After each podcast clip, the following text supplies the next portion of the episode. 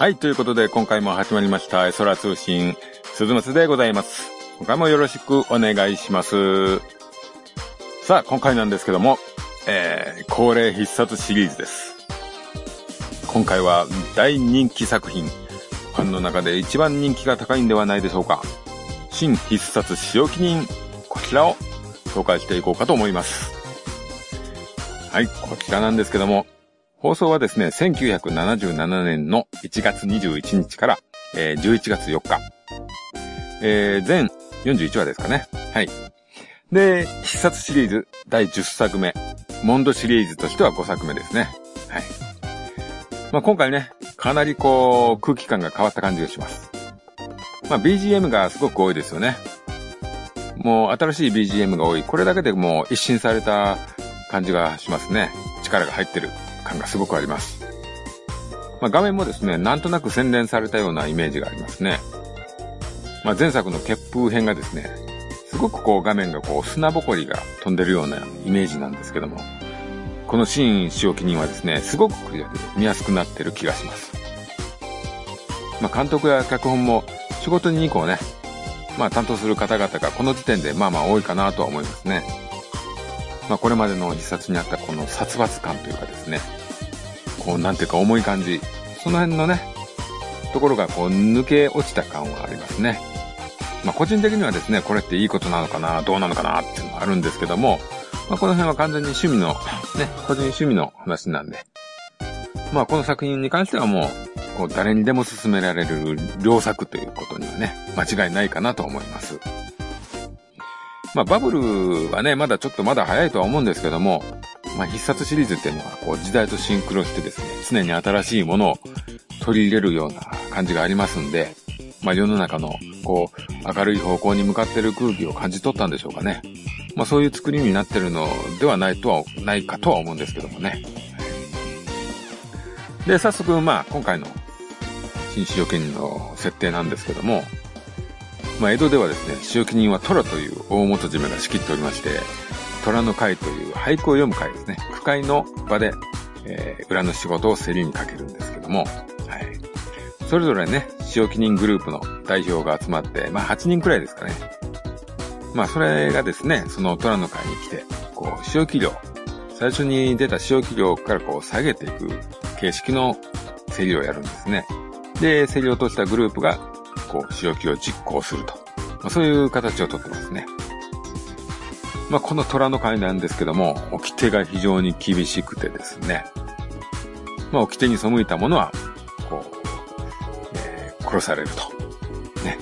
まあ、元締めといつも一緒にいるですね、死神というね、こう、死神という、こう、やつがいるんですけども、まあ、ギリアク人でして、これがもうほんとプロ中のプロで、他のね、使用記人が凄まじくこう、恐れていると。怖くて恐れているという設定です。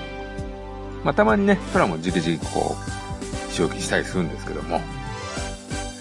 で、まあ、鉄もですね、念仏の鉄もこの掟にはビクビクしてると。今回の使用記人は、この組織に属してるというのがね、大きな特色ですかね。あの、かつてね、あの、シリーズ2作目の使用記人では、超自由人な鉄がですね、こう、人の下で組織に属しているという。まあ、ここがね、今回の大きな魅力というか、フックになってるとこではないでしょうかね。はい。えー、続きまして、登場人物とキャストの紹介をね、やろうかなと思います。えー、まず念仏の鉄。まあ、表の家業は骨継ぎ師。えー、演じるは山崎努さんでございます。はいえー、殺し技なんですけども、まあ、腰骨外し。まあ、除骨とかね、首とかもね、結構やってますね。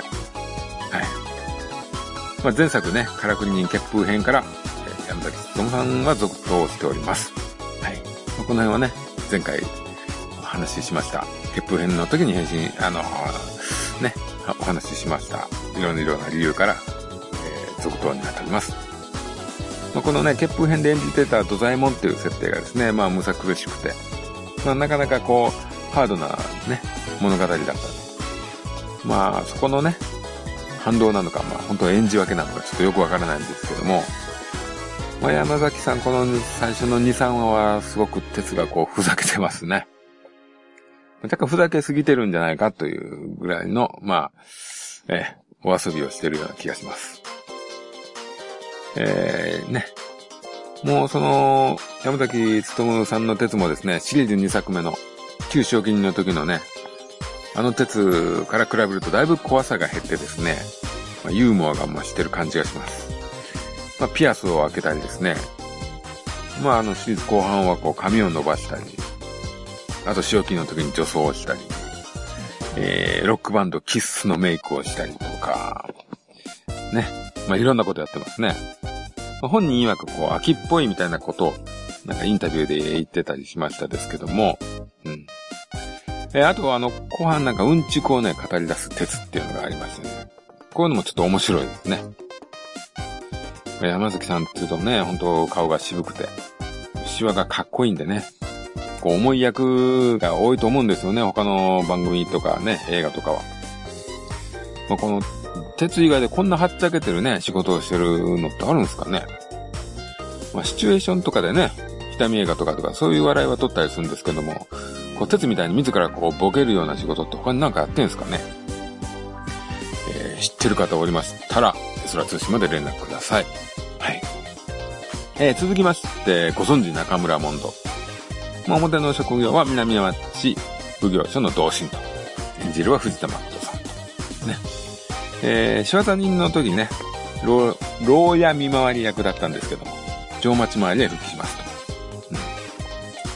まあね、区会で標的にされたことで、こう、テスト再開するんですけどもね。この設定はですね、もう仕業人剣之助の死からですね、裏稼業をやめていたんですけども、これを機に復帰と。まあ、虎の会にはですね、鉄のグループに存在しているということはバレていないと。まあ、鉄曰く切り札の存在というね。ねそういうことになっております。はい。えー、続きまして、三代松、えー、演じるはこう、中村克夫さんですね。えー、表の家業なんですけども、イカキ屋というね、まあ、鍋の、穴の開いた鍋の修理とか、そういうことをやってますね。えー、殺し屋、殺し技の方なんですけども、竹鉄砲ですね。射程距離は2件。えこれ、現在の長さで言うと3.6メートルぐらいらしいですよ。はい。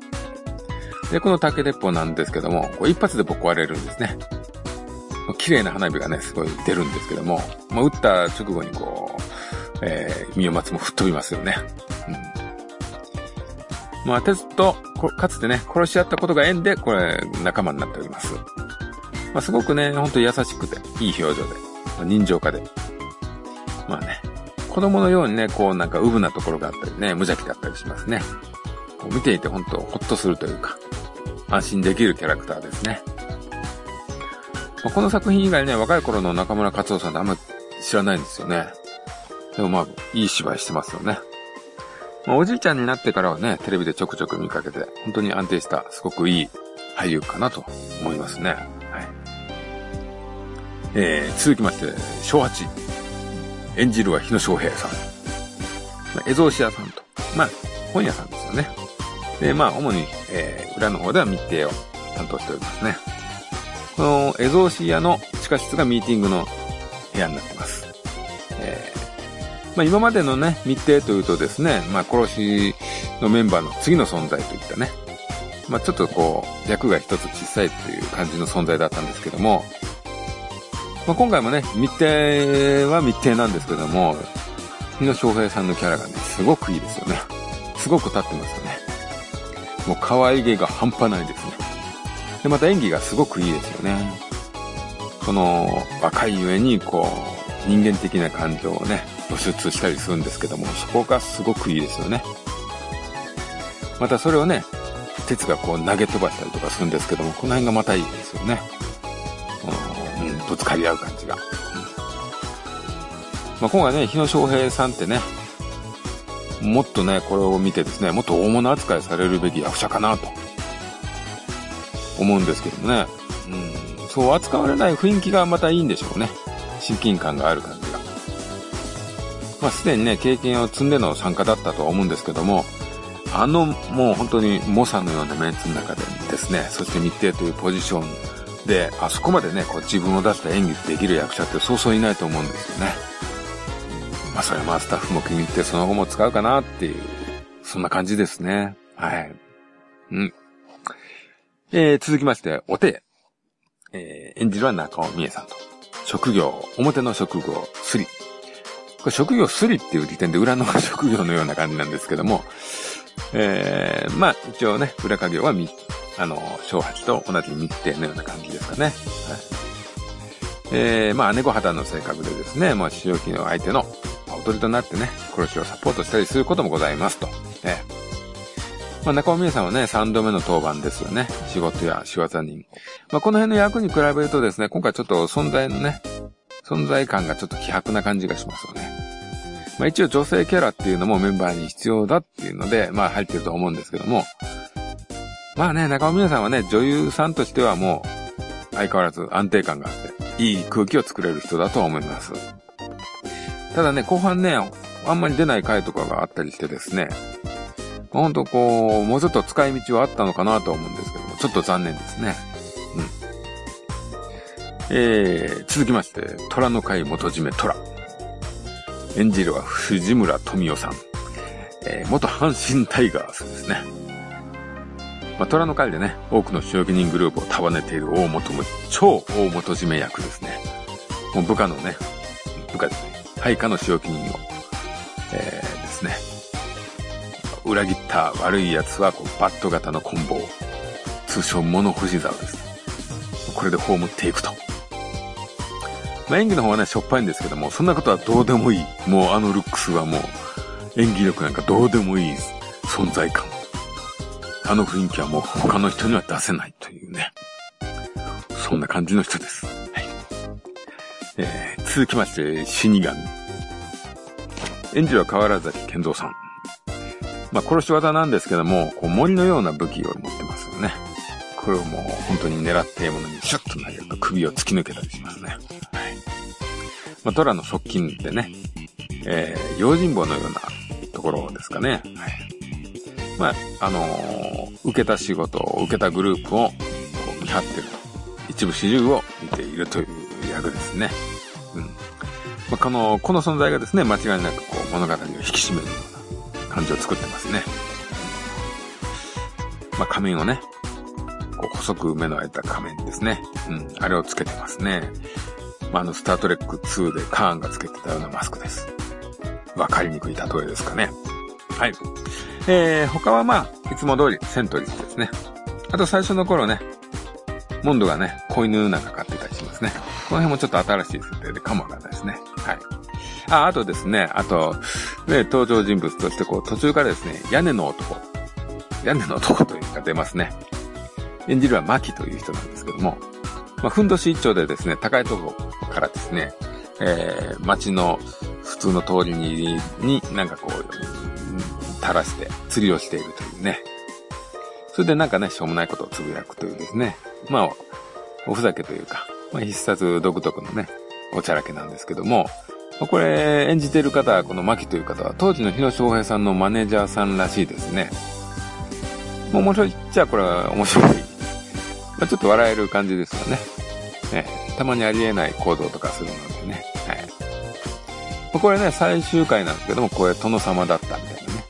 そういうオチがついてますね。まあ、あの伝説の最終回の中にそういうちょっとほっこり話が入っております。はい。え、それではこのね、新必殺初期の魅力なんですけども、まあ、脚本とかのね、面で言うとですね、まあ、虎の会という設定が特殊で、特殊ではあるんですけどもですね、まあ、人間の業とか、エグさとか、そういうね、深いというかそういう部分ではですね、まあ、以前のシリーズほど強力ではないと思うんですよ。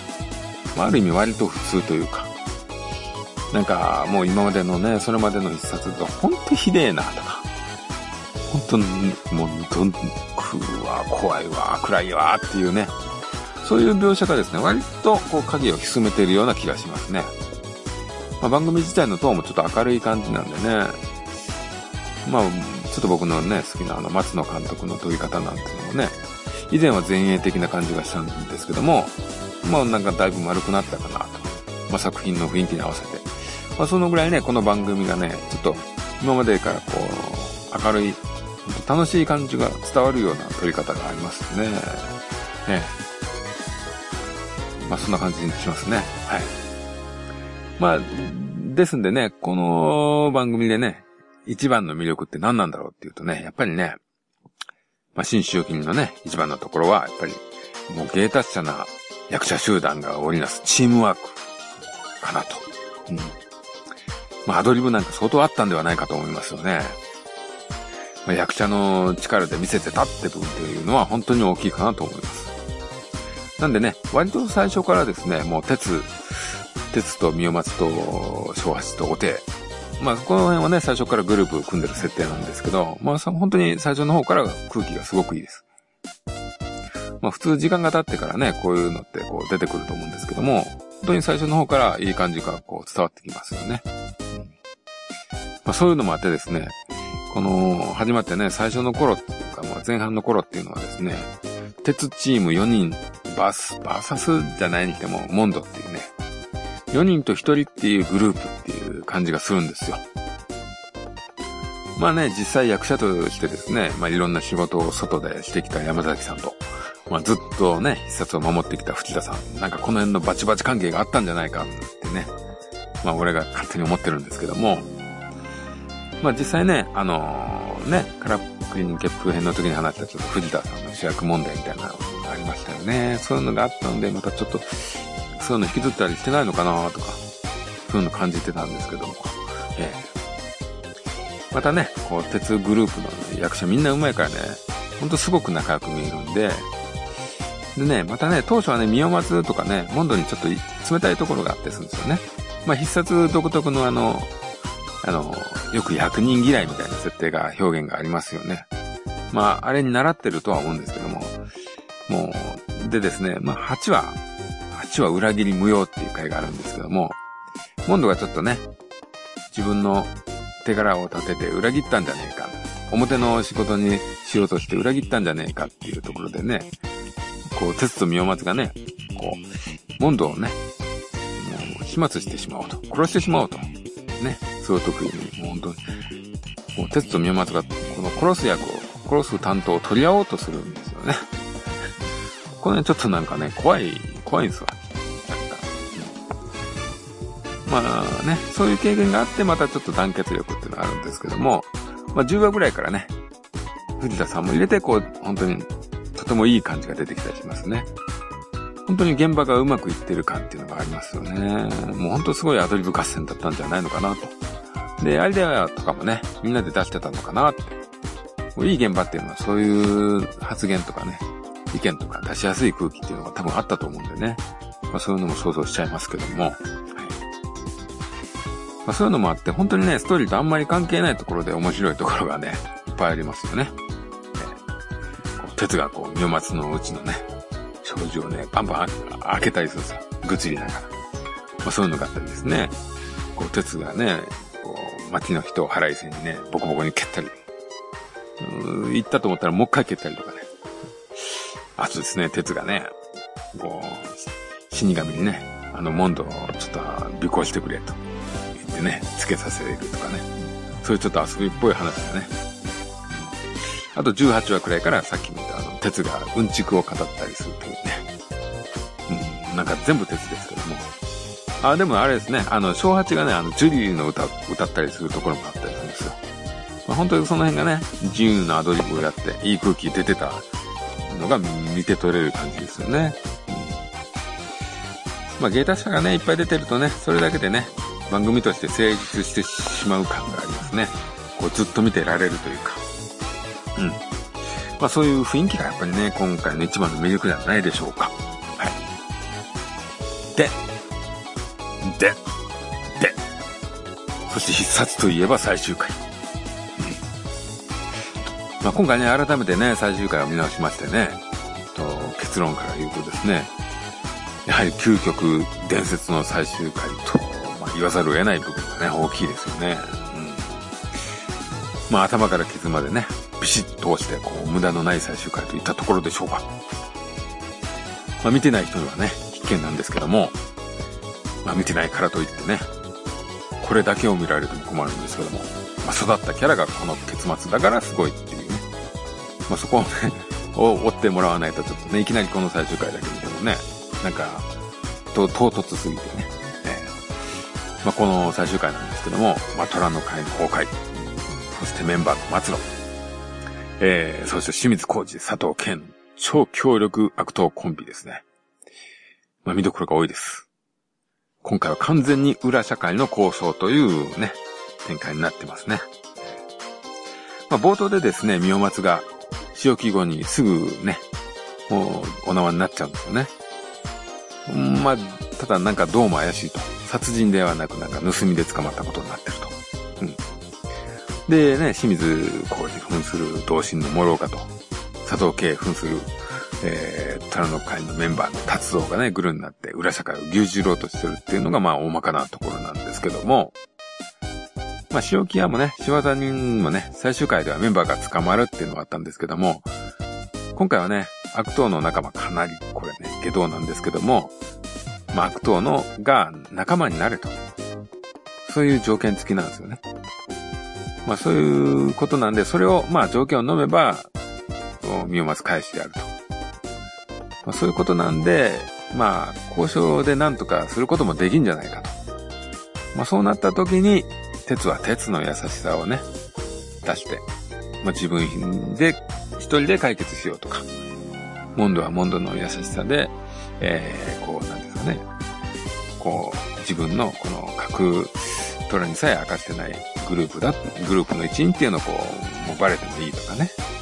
うん。まあ、トラはトラでね、掛け合いに行ったりとか。まあね、こういうのは本当に見ていてね、本当にいい感じの、こうね、助助け合うっていうとあれですけど、まあそういうね、いいところが見られる最終回です。で、まあ話なんですけども、もうほんと最悪の状況に流れていくと。それでもはや解散すら無用の結末を、解散無用の結末を迎えてしまいますと。うん。まあね、見どころなんですけどもね、この最終回は本当対決シーンになるんですけども、まあ、モントとね、モロカとの対峙シーンがいいですよね。まあ、モロカはね、あの、悪党の鉄の、えー、敵のアジトから、嘘をついておびき出すんですよね。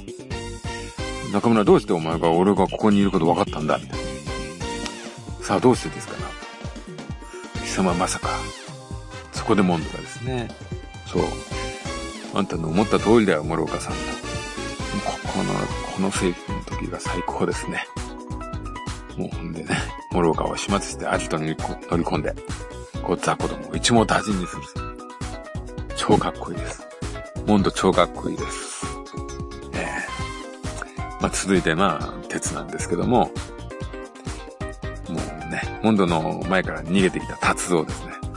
達蔵の前にですね、先ほどね、あの、その前にですね、あの、鉄というのはですね、こう右手を焼かれてしまってるんですね。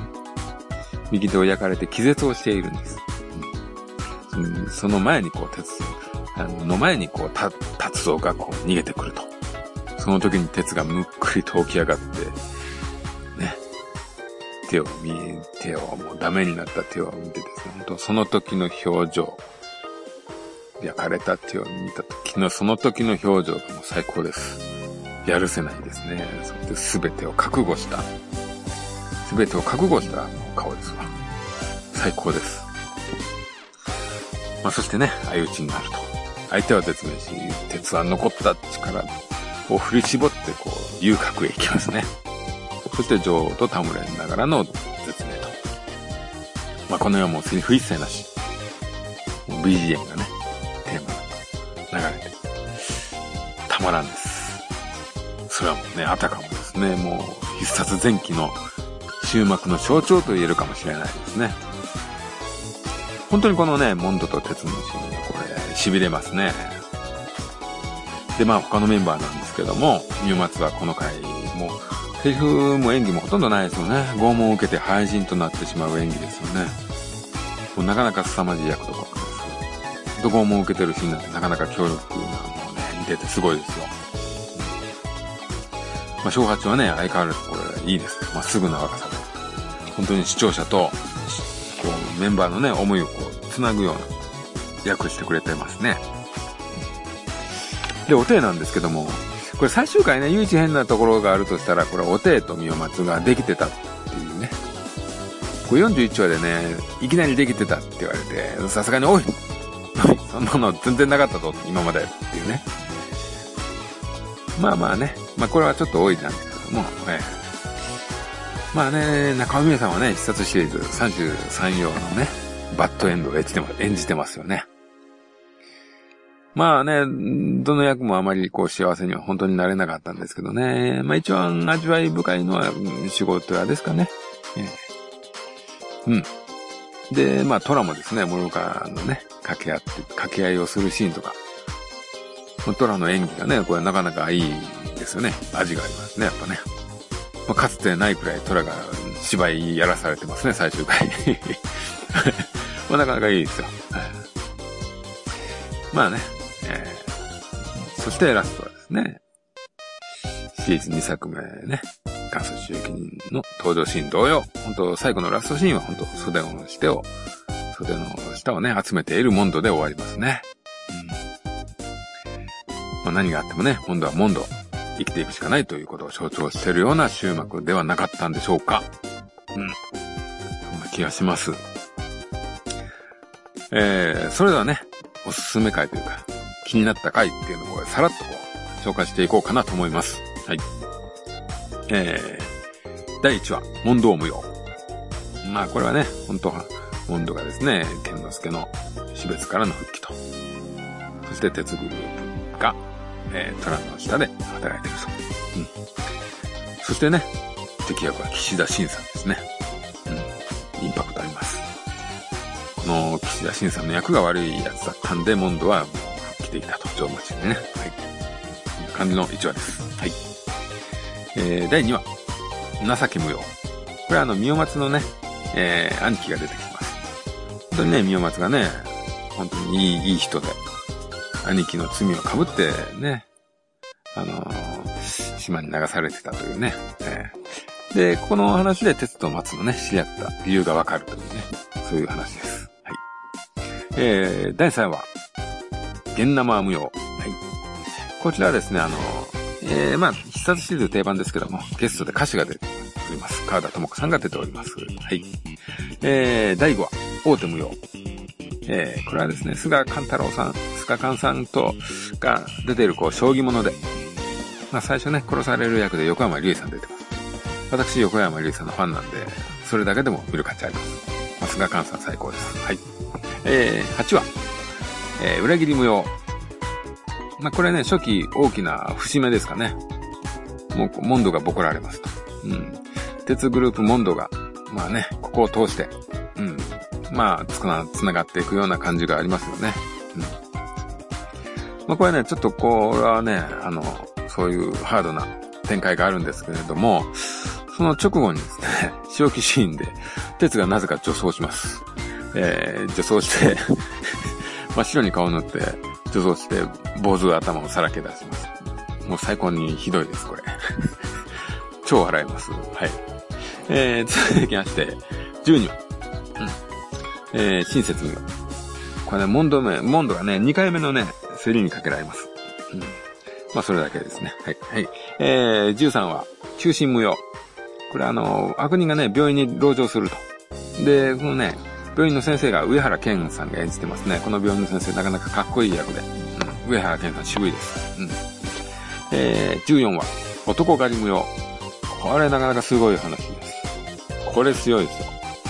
えー、まずね、ゲストでね、あの、あの、三島由里子さん出てます。あの、人目人と同じ役で出てます。えー、で、そこで相変わらずなりませぬやってます。それをね、ちょっと覗き見たモンドが全然進歩がこう見られない。えー、そういう会話があります。会話じゃないですね、独り言です。うん。まあ、これはですね、この話は、まあそれは抜いたとしてもですね、必殺シリーズ随一のエロい話です。これね、エロに徹していますね、この話は。もう鉄分のね、の会はもう女二人を抱いてます。その女二人は二人とも死んでしまいますけど。はい。えー、そして第15話、えー、密告無用。これあの、塩キャに出てたあの、亀吉、小松正夫さんがゲストに出てます。はい。まあ、それだけですかね。はい。えー 16話、逆恨み無用。これはね、なん、まあ、特にどういう、どうこうというわけではないんですけども、鉄がこの時に仲良し5人組という言葉を使います。これがね、この言葉が出ることによって、本当にそうなんだなっていう視聴者はね、このメンバーを仲良し5人組とグッと、お、ああ、そうですね。グッとくるんですね、ここで。うん。はい。で、まあ、そっからもう本当に安心して見られる、仕置き人ですね。はい。えー、えー、第17話、大役無用。これあのーね、翔平の幼馴染えー、あ、翔平じゃない、昭八の幼馴染えー、桜木健一さん演じる役が出てくるんですけども、まあ、悲しい役で仮面夫婦をね、演じさせられるという悲しい役なんですけども、ここでね、日野翔平さんの挿入歌が入りますね。うん。いい歌ですね。えー、第21話。えー、七草無用。これはなかなかね、あの、見どころ多数のいい話です。はい。えー、この回は初めてあの屋根の男が出てくる話ですね。牧、えー、屋根の男と初登場話です。はい。あとですね、ちっちゃい女の子が出るんですね。でね、えー、ちっちゃい女の子と弟を三尾松が面倒見るんですよ。で、で、三尾松がですね、この女の子の親を仕置きしてたと。うん。まあ、あの、仕留め人のね、三つぐがいたね。俺たちに殺された奴らだって家族がいたかもしれない。好きな奴がいたかもしれない。あのセリフがね、そのまま帰ってくる話ですね。うん。まあね、これ仲良くなったって、宮松が。このちっちゃいこと。でね、最終的にね、あの、里親が見つかった。里親だったのかな？親戚だったのかな？まあ、育ってくれる人が見つかったんですけども、で、別れ際にですね、この女の子は全然喋らなかった。今まで全然喋らなかったんですね。松に別れ際ですね、松おじちゃん、私を忘れないで私を忘れないでってこう叫ぶんですよ。グッときますね。グッときます。でね、まあ、この回、もう一つ見どころがあるんですけども、えー、鉄の塩気がですね、まあ、さっきも言ったですね、キスのメイクをするんですね。これがですね、こう、キスのメイクをして街中を走り抜けるというですね、まあ、多治見洋蔵のように怖いです。街中を駆け抜けます。駆け抜けながらのボキボキです。これはなかなかすごいですよ。これあのね、誰か YouTube 上げてんじゃないですかね。まあ、ちょっと見てみてはどうでしょう。はい。えー、第24話、誘拐無用。えー、これはね、特にあの、ね、まあ、赤座美代子さんとかね、なかなか、ね、殺虫水役似合うんですけども。まあ、あの、この回はですね、小八がジュリーの勝手に仕上がれを歌ってしまいます。いいのか？いや、もう歌ってしまいます。はい。歌っちゃうんです。えー、続きまして、第28話、妖刀無用。これあの、サモジオというね、これなかなか夏のホラー界だったんですかね。なかなか怖い話ですよ。首切り役人の話なんですけどね。まあ、すごい腕が立つと。うん。まあ、塩木屋のね、全角とはちょっと違うんですけども、ある意味、あれに近い、近い、かなり近いレベルで、もう、行くとこまで行ってる人の話ですね、これはね。うん。あと、この、緑まこさん。ゲストの緑まこさん、やっぱりいいですね。なかなかいい女優さんです。はい。えー、続きまして、第30話。無双無用。えー、これは小八がですね、本気で結婚を考えるというね、抜けることを考えるというね。えー、まあ結局ね、これね、あの、死別してしまうんですよね。えー、まあ、周期人の判事でもね、一回ありましたけどね、そういうのは。この日野翔平はね、本当にいいですね。こう、なんていうんですかね、二人がこう、まあ、イチャイチャとか、なかなかね、途中ね、厳しいところもあるんですけども、なんか、翔平さん、いいですね。ね。で、この話の中でですね、こう、鉄と小八がマジで喧嘩するんですけどね。小八が一歩も引かない感じがすごいあって。これもなかなかいいです。ね。えー、続きまして、第32話、アホ無用。まあね、今話題の阿波踊りなんですけど。まあ、一応ね、私はあの、徳島出身なんでね、まあ、一応これ入れときますね。えー、なかなか楽しい本名でした。えー、面白いですよ。はい。えー、続きまして、第33話、幽霊無用。うん。これはあの、森津浩二さんとね、松本ルミさんがゲストなんですけどね、お二人ともすごくいいですね。森次さんね、なかなかこう、ちょっとせこい役回りなんですけども、なんかこういう役いいですね。なんかいいです。諸星団もそうですけども、なんかこう、思い詰めてるというか、こうね、そういう表情がやっぱり森次さんっていいですね。えー、続きまして、第36話、自害見ろ。うん。これはあのー、テレさん野田さんがね、素敵ですね。まあ、仕業人さんはのね、ゲスト感もいいですけども。あとね、この、必殺シリーズよく出ておられます、アロスナイユキさん。塩地明さん。まあ、いつもね、この人たちはね、悪役で本当に悪いことを考えてる役なんですけどもね。今回はいい役で出てます。いい人で役で出てます。なかなか素敵でしたよ。はい。えー、続きまして、えー、第38話、名神無用。まあ、これね、あゆかいずみさんゲストですね。えー、火の女というね、えー、日の上馬の女はどうのこうのっていう名シーンで惑わされる役なんですけどね。あゆか泉さんを鉄が届くっていうね、これがなかなかいいですよね。まあ、後半のね、えー、何でもあの会話しか知らない人はね、こう美人を演じておられるあゆか泉さんも一度見られてはどうでしょうか。はい。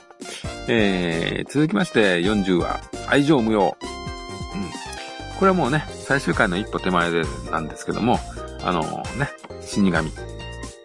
えー、死神がこう女性を愛してしまうと。そしてその愛に準じて命を全うするね、話ですね。えー、この展開はね、いいですね。本当予想外というか、あの死神がと。あの死神がこう、殺したやつを殺そうとせず、あ、でも殺しましたかね。一人殺しましたね。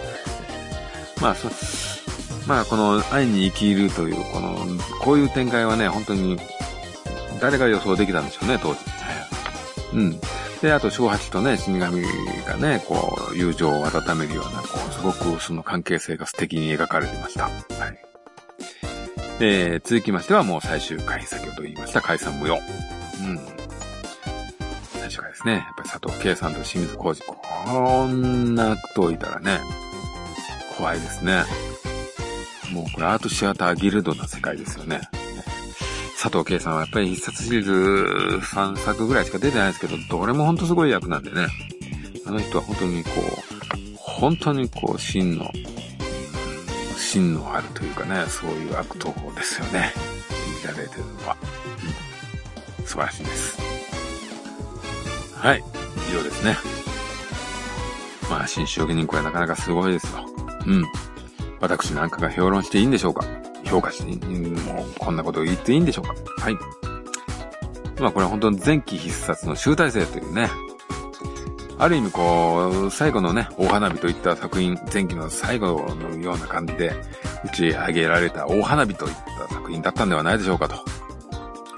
とね、ここからしばらくはこう、余力とか、気づいた財産でこう、シリーズを続けているような時期が来ちゃうのかなと。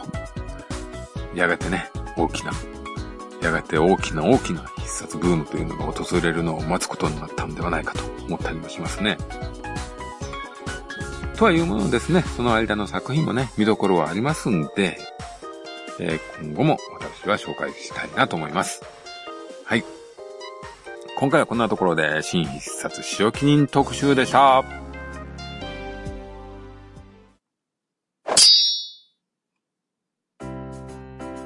はい、ということで、新章記念でした。